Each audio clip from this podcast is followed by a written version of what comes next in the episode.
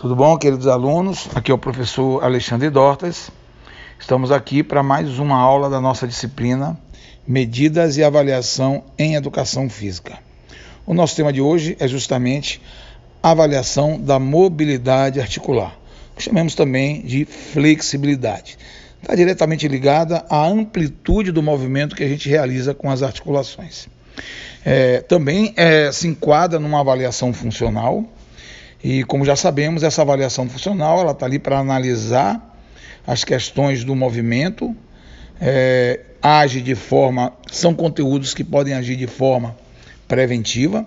Então, a, a, pouca mobilidade ela pode ser causadora de uma série de lesões de forma mecânica, de sobrecarga, por avulsão. Então, a gente vai conhecer vários modelos e maneiras que, que o indivíduo com pouca flexibilidade pode realmente é, se lesionar. E vamos entender também que essa mobilidade ela pode inclusive é, ser muito importante no dia a dia das pessoas, principalmente com o envelhecimento, para manter a autonomia, capacidade de poder se vestir, capacidade de poder calçar o próprio sapato.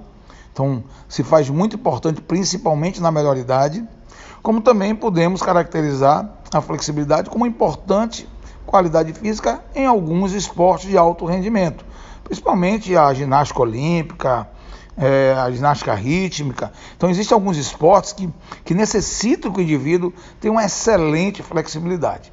Lembrando que em alguns outros esportes, a hiperflexibilidade ela pode ser inclusive prejudicial, porque o indivíduo que tem essa hiperflexibilidade ele corre um risco maior de ter, por exemplo, uma luxação em atividades onde existe contato, confronto físico, pode aumentar o risco de ter uma luxação.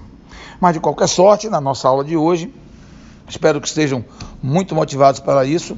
Nós vamos conhecer alguns métodos da avaliação da mobilidade, da flexibilidade, como por exemplo o Flex Test, que é uma ferramenta que avalia as sete articulações do corpo com 21 movimentos tá? analisando a amplitude desse movimento, fazendo comparações e graduação. Então a gente tem como, dentro da análise desse movimento, a gente estabelecer a classificação e, logicamente, dessa classificação a gente tem um diagnóstico, se é boa, se é ruim.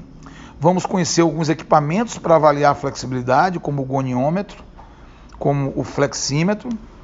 E também nós vamos conhecer o banco de Wells, que é um equipamento que avalia principalmente a flexibilidade geral é, e está li, li, ligada diretamente à flexão de tronco, onde é, a gente procura entender muito a retenção na região de quadril. Tem pessoas que têm a mobilidade em quadril é, mais tensa, mais tem uma menor mobilidade, se contribui com a menor flexão do quadril, como também pode estar associado com encurtamento em musculatura posterior.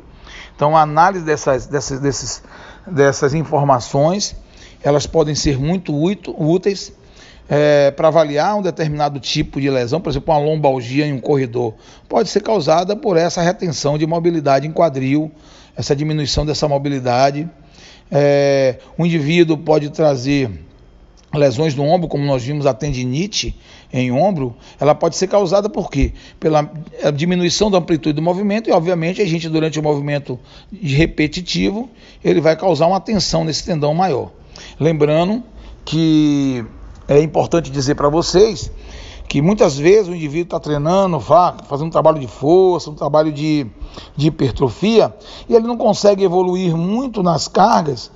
é, perdão, principalmente por conta da pouca mobilidade, e a pouca mobilidade gera uma maior tensão nos tendões, e isso faz com que a gente tenha uma inibição de força provocado pelos órgãos sensoriais proprioceptivos, que são órgãos que têm a função de proteger os nossos tendões e as nossas articulações. Então vamos lá, gente. Essa é uma aula muito interessante, uma ferramenta muito importante, porque se trata de uma qualidade física, mais uma vez, que previne lesões, mas principalmente contribui muito com a qualidade de vida das pessoas, tá bom? Então vamos lá, boa sorte a todos nós. Até a aula.